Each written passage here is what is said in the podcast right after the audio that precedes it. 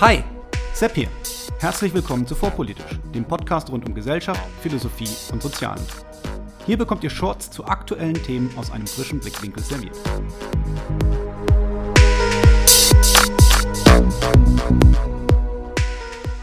Heute Protest. Wann und wie lange ist er eigentlich legitim? Inzwischen haben wir wahrscheinlich alle vom Sturm der Trump-Anhänger auf das Kapitol in Washington, DC gehört und die dazugehörigen Bilder gesehen. Auch auf deutschen Bildschirmen waren der Hörnermann in seinem seltsamen Schamanenkostüm, die konföderierten Flaggen in den heiligsten Hallen der amerikanischen Demokratie oder T-Shirts mit dem Aufdruck Camp Auschwitz präsent. Dabei reihten sich fast unvorstellbare Widerwärtigkeiten an Absonderlichkeiten, die eigentlich nur Kopfschütteln auslösen können. Nachdem nun einige Zeit vergangen ist und sich der erste Schock gelegt hat, hat auch der Kampf um die Deutungshoheit der Vorgänge begonnen. Dabei scheint sich die Bruchlinie zwischen linker und rechter Deutung der Ereignisse auf die Frage einzuschießen, wann Proteste eigentlich legitim sind, beziehungsweise ob es scheinheilig ist, Gewalt nur dann zu verurteilen, wenn sie vom politischen Gegner begangen wird und sie geflissentlich zu ignorieren, wenn sie von der eigenen Seite ausgeht. Die Vorgänge um und im Kapitol werden dann in Zusammenhang gebracht mit den Black Lives Matter-Protesten des Sommers und den zum Teil gewaltsamen Ausschreitungen rund um diese Proteste. Aber der Reihe nach. Am 6. Januar, dem Tag, an dem Joe Bidens Wahlsieg von den Wahlmännern offiziell gemacht werden sollte, ist unseres Wissens nach Folgendes passiert.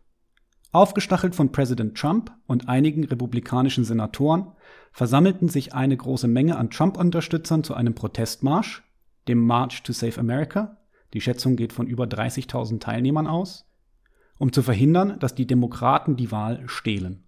So zumindest die Behauptung, die Trump und Konsorten schon vor der Wahlnacht im November in Umlauf brachten. Eigentlich sollte dies an dieser Stelle nicht mehr nötig sein, der Vollständigkeit halber sei es hier trotzdem noch einmal erwähnt.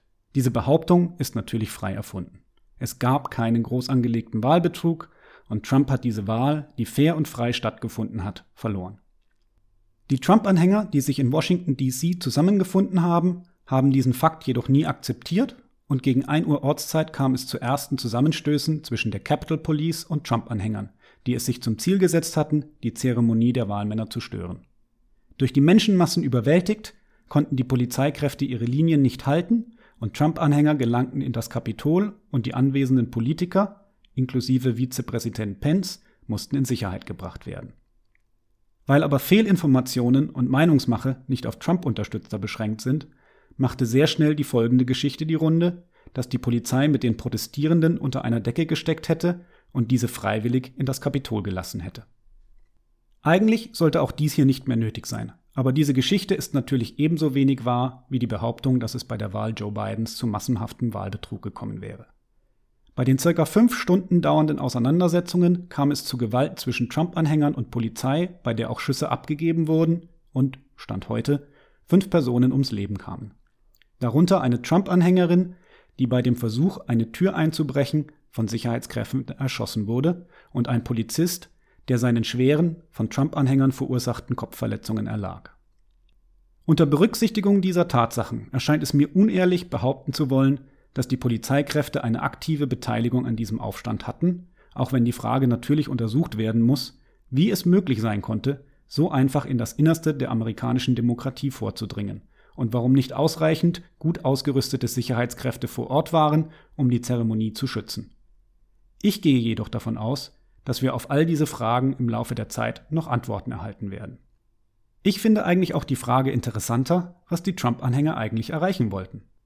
Handelte es sich um einen dilettantischen Putschversuch? War die Menge selbst überrascht davon, so leicht ins Kapitol eindringen zu können und hat sich dann einfach treiben lassen? Die seltsame Mischung aus scheinbar gut ausgerüsteten und vorbereiteten Milizionären und um Aufmerksamkeit heischenden Clowns zusammen mit scheinbaren Durchschnittsbürgern wird uns vermutlich noch eine Weile beschäftigen, bevor wir eine zufriedenstellende Antwort auf diese Frage finden werden. Um aber ein Argument vorwegzunehmen. Die Tatsache, dass es sich um einen dilettantischen Versuch gehandelt hat, sollte natürlich keine Auswirkung auf die Bewertung der Vorgänge haben. Ein Putsch, wenn es sich denn um einen solchen gehandelt haben sollte, wird dadurch nicht weniger illegitim, dass er stümperhaft durchgeführt wurde und letztendlich gescheitert ist. Schon der Versuch ist strafbar und das Scheitern ist keine Entschuldigung. Jetzt, da wieder Ordnung hergestellt wurde, trifft die Trump-Anhänger, die am Sturm auf das Kapitol beteiligt waren, die volle Härte des Gesetzes. Und man kann darauf eigentlich auch nicht anders reagieren als mit der Frage, ja, was denn sonst? Dies scheint einige der jetzt mit zum Teil langen Haftstrafen bedrohten Trump-Anhänger zu verwundern. Aber was haben diese Menschen eigentlich erwartet, wenn sie Revolution spielen wollen? Ich kann mir aber nicht helfen und muss sagen, dass ich eine gewisse Empathie für manche der Trump-Anhänger empfinde, auch wenn dies das zuvor Gesagte nicht negiert. Dies rührt daher, dass zumindest ein Teil dieser Menschen Rattenfängern auf den Leim gegangen sind und wirklich geglaubt zu haben scheinen, dass es ihre patriotische Pflicht war, eine gestohlene Wahl zu vereiteln. Nochmal, das ändert nichts daran, dass sie mit der vollen Härte des Gesetzes bestraft werden sollten und vermutlich auch werden. Dass aber die Verführten jetzt die Suppe auslöffeln müssen, während die Aufwiegler, und hier besonders die Senatoren Josh Hawley und Ted Cruz, vermutlich ohne Konsequenzen davonkommen, kann Grund für ein gewisses Mitgefühl sein. Dieses Mitgefühl findet aber sofort darin seine Grenzen, dass niemand weiß, was hätte passieren können, hätten die Trump-Anhänger auch nur eine der führenden Personen der Demokratischen Partei in ihre Gewalt bekommen. Ist also alles soweit so gut? Der Sturm auf das Kapitol wurde abgewehrt und die öffentliche Meinung ist sich größtenteils einig, dass das Vorgehen der Trump-Anhänger nicht zu verteidigen ist. Leider ist es nicht so einfach. Gerade in den sozialen Medien wurde zu Recht darauf hingewiesen, dass viele derjenigen, die den Sturm auf das Kapitol und die damit verbundene Gewalt verurteilt haben, sich vornehm zurückgehalten hatten, als es um die Verurteilung der Gewalt rund um die Black Lives Matter-Proteste des Sommers ging. Verbunden damit ist der Vorwurf der Heuchelei, wenn Gewalt nur dann verurteilt wird, wenn sie von der jeweils anderen Partei ausgeübt wird und stillschweigend geduldet oder vielleicht sogar begrüßt wird, wenn sie von der eigenen Partei ausgeht.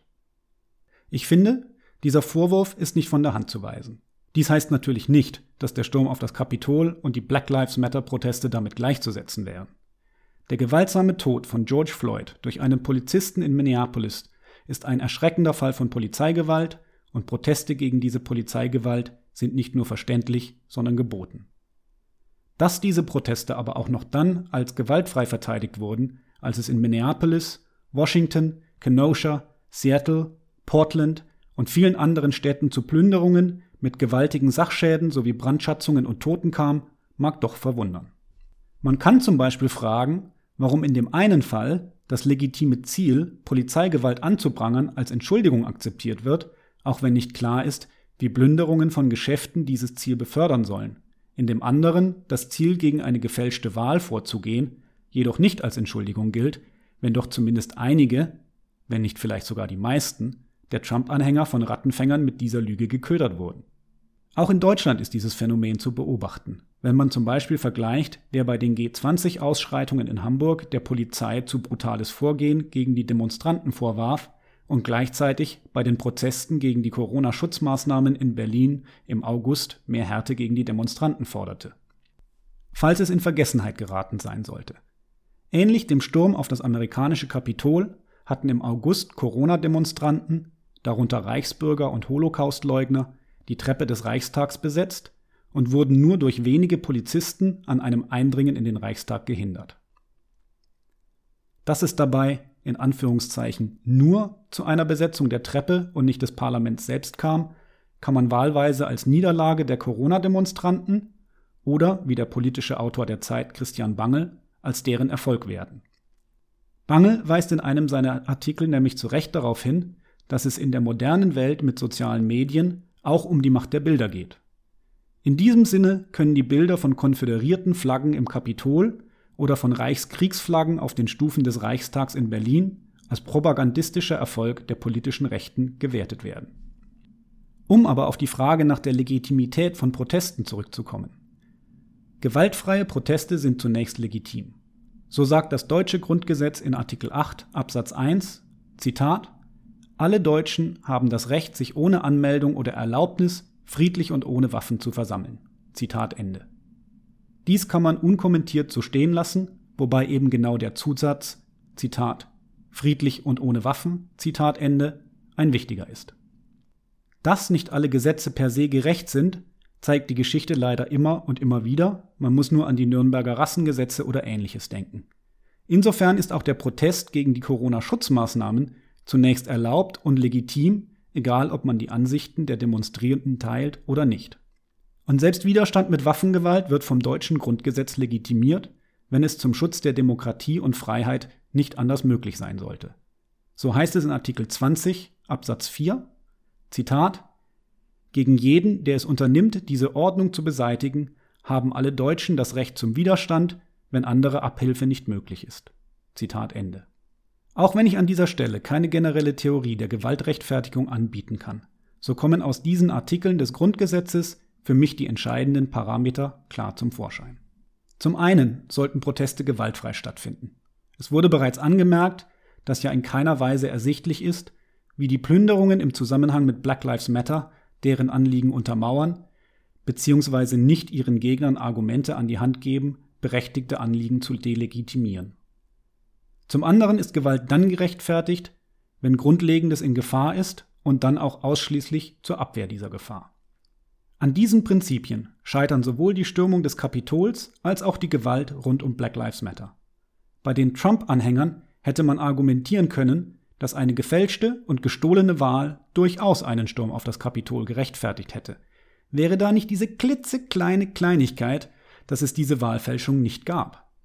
Bei Black Lives Matter wiederum sind die Proteste gegen Polizeigewalt uneingeschränkt berechtigt, aber eben nur, solange sie friedlich bleiben und nicht Eigentum und Gesundheit unbeteiligter Bürger gefährden. Auf Deutschland bezogen. Gegen die Corona-Schutzmaßnahmen zu demonstrieren ist legitim. Polizisten anzugreifen und zu versuchen, den Reichstag zu stürmen, ist es nicht. Sein Unbehagen gegenüber den G20 lautstark auf der Straße zu vertreten, ist legitim. Auf der Elbchaussee Autos anzuzünden oder in der Sternschanze Supermärkte zu plündern, ist es nicht. Während der Sturm auf das Kapitol damit aus meiner Perspektive delegitimiert ist, möchte ich in Hinsicht auf Black Lives Matter jedoch noch einen Gedanken ergänzen. Ein in der modernen Aufmerksamkeitsökonomie nicht von der Hand zu weisendes Argument lautet, dass auch wichtige Anliegen nicht immer die Aufmerksamkeit erfahren, die ihnen zustünde. Speziell dann, wenn ein Protest friedlich bleibt, kann es passieren, dass dieser in den Medien nicht die Aufmerksamkeit erfährt, die er eigentlich verdient. Dann, so dieses Argument weiter, ist es eben gerade die Tatsache, dass es zu Sachbeschädigungen und Randale kommt, die dafür sorgt, dass die nötige Aufmerksamkeit erreicht wird. Leider ist dieses Argument nicht von der Hand zu weisen. Hier stellt sich jedoch die Frage, ob dafür wirklich ein gewaltsamer Protest notwendig ist und ob es nicht andere Mittel gibt, die für ähnlich wirksame Bilder sorgen und gleichzeitig das Prinzip der generellen Gewaltlosigkeit aufrechterhalten.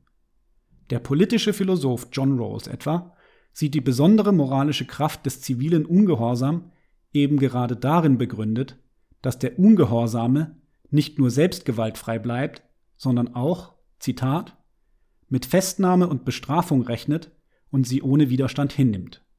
Auf diese Weise zeigt der bürgerliche Ungehorsam, dass er legale Verfahrensweisen respektiert. Zitat Ende. Die Macht der Bilder von gewaltfreien Protesten, die sich einem übergriffigen Staat zur Verteidigung ihrer Werte ausliefern, wird dabei mächtiger sein als die von plündernden Massen, deren Vorgehen von der breiten Bevölkerung mit den Zielen des Protests nicht in Einklang gebracht werden kann. In diesem Sinne hoffe ich, dass diejenigen, die an den Werten und Normen eines zivilisierten Miteinanders Interesse haben, sich selbst an diese Werte und Normen halten und auch eine Verletzung dieser Normen, speziell durch die eigene Seite, verurteilen.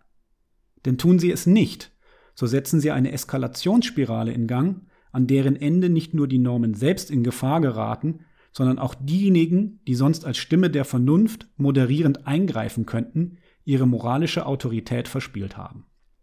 Sie müssen sich dann zu Recht den Vorwurf gefallen lassen, als Heuchler angesehen zu werden, denen Prinzipien nur so lange etwas gelten, solange sie selbst und ihre eigene Seite davon profitieren.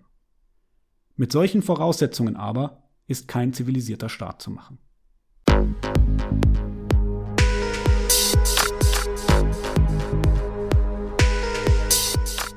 Hier endet eine weitere Episode von Vorpolitisch, dem Podcast rund um Gesellschaft, Philosophie und Soziale. Vielen Dank für eure Zeit. Und wenn es euch gefallen hat, hört beim nächsten Mal wieder zu und vor allem teilt den Link zu diesem Kanal auf Facebook, Twitter und wo ihr sonst noch unterwegs seid. Warum nicht jetzt sofort? Ich bin Sepp, macht's gut und bis zum nächsten Mal.